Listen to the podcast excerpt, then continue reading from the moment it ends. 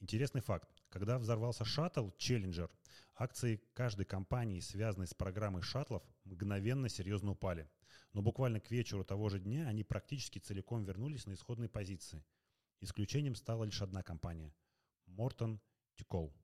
Лишь через пару месяцев итоги официального расследования показали следующее. Именно на этой компании и лежала ответственность за случившееся.